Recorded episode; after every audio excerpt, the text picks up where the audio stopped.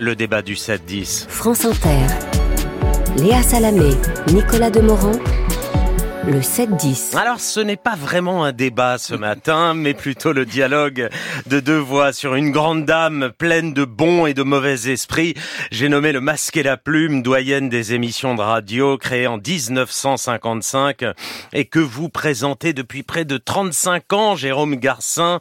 Vous animerez votre dernier masque demain vendredi en présence de celle qui vous succédera, Rebecca Manzoni, avant cette dernière où vous avez promis, Jérôme, de ne pas pleurer vous êtes tous les deux de passage dans notre studio. Jérôme Garcin, Rebecca Manzoni, Bonjour. Bonjour. Bonjour à tous les deux. Bonjour à vous deux. Merci d'être là. On est très heureux et un peu émus. On va pas pleurer, hein, mais de vous avoir tous les deux parce que parce que c'est quand même une sacrée, un sacré moment. C'est une sacrée émission. Quel sentiment vous traverse, Jérôme, à la veille de tourner euh, cette page euh, pour vous et pour les auditeurs? Il y a de la tristesse, il y a de l'émotion. Est-ce qu'il y a aussi un petit peu de fierté? Il y a d'abord de la joie de la joie parce que l'émission continue, euh, que mon rêve se réalise, c'est-à-dire que c'est une femme jeune qui me succède. Il était temps parce que Nicolas l'a rappelé, hein, l'émission elle date de 1955, elle n'a été tenue que par des hommes, d'ailleurs euh, remarquables, hein, François oui. Bastide, Michel Pollack, Pierre Boutillier, euh, et, votre serviteur, et qu'il était temps, c'est la raison pour laquelle d'ailleurs j'ai fait le choix de rendre les rênes euh, avant l'heure, c'est parce que je voulais que cette émission, qui n'est pas la mienne, qui ne sera pas celle de Rebecca, qui est celle de notre maison, de France Inter, euh, qui est l'émission pour moi par excellence du service public. Euh, elle m'a été léguée, je la prête à, à Rebecca et j'ai envie qu'elle continue sa vie incroyable, presque bientôt 70 ans, euh, sans que les fondamentaux aient jamais été changés. Et je trouve que euh, donc voilà, donc ça c'est la joie. Euh, Rebecca est là, elle va porter cette, ce nouveau masque sans être infidèle à ce qu'il a été. Et c'est une immense mélancolie, évidemment. Mmh. Quand vous eh faites ça pendant 35 ans, 52 dimanches par an, Léa, 52 dimanches, il n'y a pas d'été, il n'y a pas de Noël, il n'y a pas de jour de l'an, et en même temps avec un plaisir physique, à l'heure où je vous parle, qui n'a pas varié.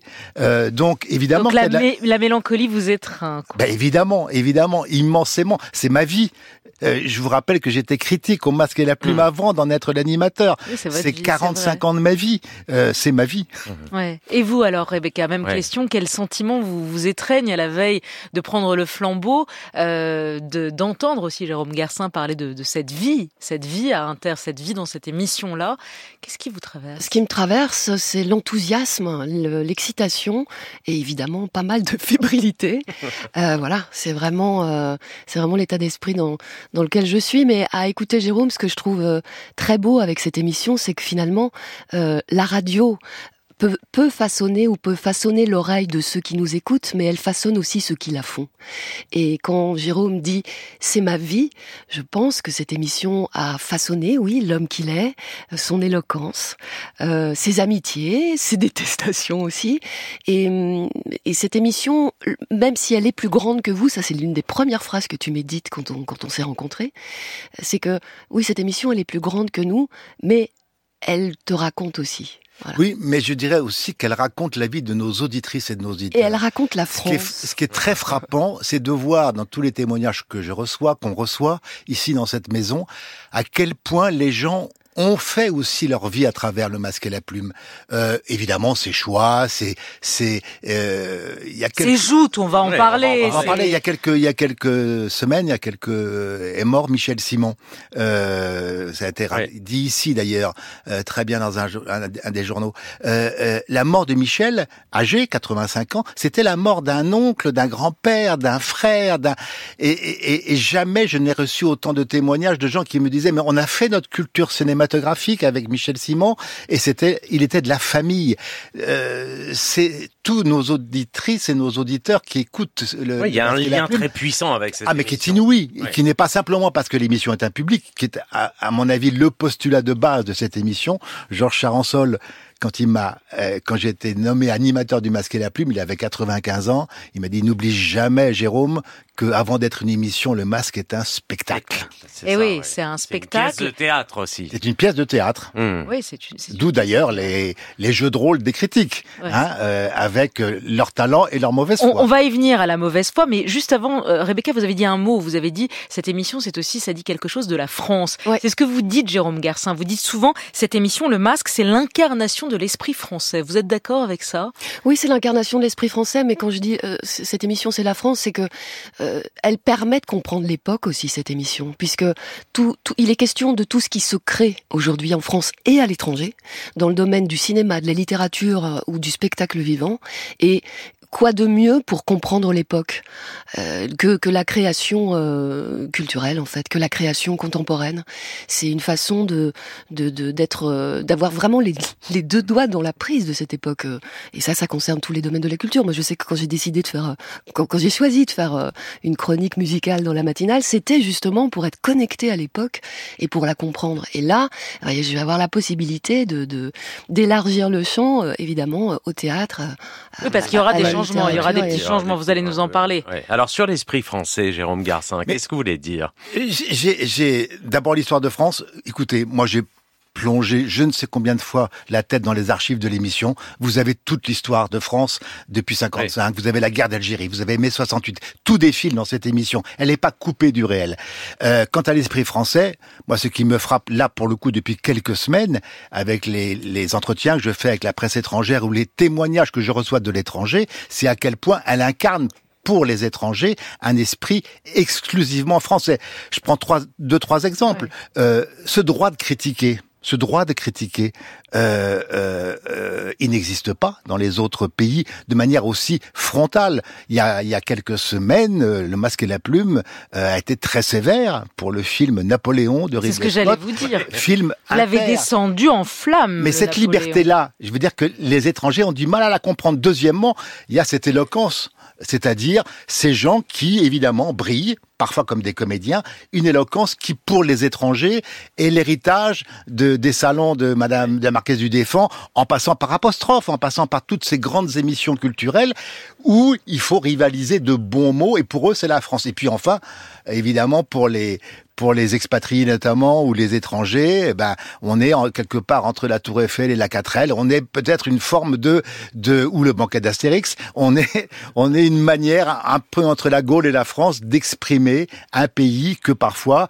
euh, les gens ont besoin de, de, de trouver dans cette émission. Et en même temps, c'est très moderne parce que euh, pour moi cette euh, cette émission en réunissant des des personnes qui ne sont pas de la même génération, qui n'ont pas la même sensibilité, qui n'ont pas les mêmes références, c'est aller contre ce qu'on appelle l'algorithme. C'est-à-dire mhm. qu'aujourd'hui, euh, dès que vous allez sur Internet ou sur les réseaux sociaux, euh, on est conforté dans nos opinions, dans nos points de vue. Et voilà un espace totalement libre où euh, précisément des, des, des, avis s'affrontent ou parfois s'accordent. Et ça, c'est un espace de liberté très moderne et totalement inédit. C'est une émission de critique faite par des critiques à une époque où la critique a considérablement reculé. Comment l'expliquez-vous ce recul, Jérôme Garcin? 35 ans de masquer la plume, disons. Euh, vous avez la perspective, donc vous avez dû voir cette évolution euh, au long cours. Pourquoi, pour euh, le dire très simplement, on ne se fout plus sur la gueule autour d'un livre, d'un film, euh, comme on a pu le faire mm. par le passé, et qu'on le fait au masque et la plume La disparition de la critique est quand même un phénomène. Il y a une chose que vous savez bien, mais on n'a pas le temps vraiment d'entrer dans le détail, mais moi j'appartiens depuis mes 19 ans à la presse écrite. Hmm. J'ai fait beaucoup beaucoup de journaux, j'y suis toujours, à l'Obs aujourd'hui. Euh, il est clair que la, la, le, lent déclin de la presse écrite a aussi sonné un peu le glas d'une forme de critique qu'à une époque un feuilleton de Poirot Delpech euh, dans le dans le Monde ou de Jean-Jacques voilà ou Jean-Jacques Gauthier dans le Figaro avait des effets immédiats. Ça c'est fini. Euh, euh, en revanche, la force du masque, c'est qu'elle a continué à euh, euh, imposer l'idée que la critique était un genre majeur. Euh, je dis bien le masque, parce que pendant ce temps-là, toutes les radios, toutes les télés ont ouvert des robinets d'eau tiède à l'infini. Voilà. Euh, écoutez, euh, qu'est-ce qui a nous, qu'est-ce qui a changé en 35 ans? La promotion a pris un- une place énorme. Maintenant, on ne juge plus un film, on interviewe le réalisateur et les comédiennes et les comédiens. Euh, euh, et une fois que la critique fait son travail, le travail de promotion est fait. Euh, donc, mais non, il reste encore ce dimanche soir où on persiste à Et dimanche matin. et, et dimanche matin, pardon. Non, mais moi, je suis dans la mythologie ancienne. Euh, à penser que euh, sans la liberté de blâmer, il n'y a pas d'éloge flatteur. Et je le pense d'autant plus que si l'émission est à ce point prescriptrice, c'est parce que précisément, euh, ce qu'on aime et ce qu'on n'aime pas est distingué, alors que dans la plupart des émissions où interviennent des critiques, c'est en général pour dire du bien. Mais en plus, euh, si la, la- la critique est moins influente, c'est aussi parce qu'elle s'est diluée. C'est-à-dire qu'avec les réseaux sociaux, tout le monde peut devenir critique en fait. D'où l'importance du masque qui reste euh, un repère. Et quand euh, quand vous dites euh, on, on se fout plus sur la gueule, moi je trouve qu'on se fout beaucoup trop sur la gueule par les temps qui courent, Oui. notamment par le biais des réseaux sociaux. Et justement, euh, les, les, les affrontements à l'intérieur du masque, quand bien même ils sont violents, ça ça Ils sont ritualisés. ça relève, c'est ritualisé d'une part, euh, ça ne va pas jusqu'à l'insulte, et c'est un exercice aussi Ça d'éloquence. Ça peut aller jusqu'à Ça l'insulte. Il y a eu quand même des moments. Ça peut, il y a des euh, moments- vers Oui, les grandes heures qui- euh, qui où ça la allait. oui. euh, Alors autrefois, c'était c'était même d'une violence euh, inimaginable. Hein. J'ai vu, j'ai entendu des affrontements qui étaient vraiment très très très. Lesquels? Et une fois, vous avez été Ah, choqué, euh, euh, entre, entre Boris et Charansol, mais même moi, je veux dire entre entre au théâtre notamment entre Bono entre et Rio. Julie Costas et, et, et Jacques Derson, entre entre Frédéric, Frédéric Bono, Bono au cinéma. Et, et mais a- je pourrais, c'est c'est un infini. Ça peut être ça peut être très violent, mais pour en finir avec la critique, ce qui aussi fait que la critique est à ce point prescriptrice et forte au masque et la plume, c'est qu'elle se fait devant un public. Il faut jamais oublier que la pire chose dans la critique, là je parle euh, en mon nom, c'est l'entre-soi, c'est la, la complicité. Euh, on est entre professionnels de la critique. Ce qui est formidable avec le masque, c'est que Mm. les critiques sont face à un public. Ils ont à répondre de leurs opinions devant un public qui applaudit, qui siffle, qui, hein, c'est comme les jeux du cirque. Mais C'est un spectacle, une fois de plus, mais c'est avec son public. Oui, mais c'est aussi un public qui vient assister à des joutes de critiques. C'est vous dire, euh, il vient pas, il, il, il se masse pas au théâtre de l'Alliance française pour voir des comédiennes ou des comédiens, euh, mais pour entendre des joutes de critiques. C'est pour moi, c'est c'est c'est le secret de la longévité. de Et, et ça l'émission. façon d'ailleurs la façon de parler de chacun, évidemment, le Bien fait sûr. que, ce- que ça se Bien passe sûr. en public. Oui, parce que dans les éléments qui ont fait le- la force du masque et la plume, vous en avez cité trois l'éloquence, euh, euh, la liberté et euh, l'impertinence. Je sais plus ce que- qui a été le troisième, mais il y a la langue aussi. C'est vrai que c'est un, un des derniers lieux, même dans cette belle radio euh, de France Inter, où on fait attention à la langue. La langue est magnifique, c'est la langue française. Mais C'est peut-être aussi pour ça que les expatriés adorent. D'a- D'ailleurs, euh, j'aimerais signaler un podcast qui, qui, qui illustre vraiment euh, l'idée selon laquelle, et qui reste valable, selon laquelle le masque, c'est c'est l'histoire de France et ça raconte la France. C'est un podcast euh, qui s'intitule Godard Parcours, Parcours critique, conçu par euh, Xavier Pestoudia et, et Jean-Marc Lalanne. Ah. Et en fait, en 7 fois une heure, vous avez euh, 60 ans non seulement d'histoire du cinéma, mais aussi d'histoire de France, parce que les débats sont traversés par et les de questions du masque. sociales et de l'histoire du masque bien sûr, mais des questions sociales, politiques qui, agi- qui agitent la France à ces moments-là. Et c'est aussi une histoire de l'éloquence, une histoire de euh, d'un débit, euh, d'une scansion, d'un lexique, des mots qu'on n'utilise plus, euh, D'un rythme, d'une musique. et d'un rythme aussi, bien Mm. sûr. À Mm. quel point les choses se sont Eh accélérées. ben, on va tout Et rien qu'à travers cette, euh, cette émission, ça, ça raconte la France. Ouais. Merci à Merci tous les à deux. tous les Bonne deux. dernière, Jérôme. Merci Léa, demain. merci Nicolas. Belle route à vous. C'est demain, mais c'est diffusé le 31 décembre. Voilà. Et vous, votre première, c'est le 7 première, janvier. Ouais. Allez. Merci. Belle fête. Merci. Merci à vous.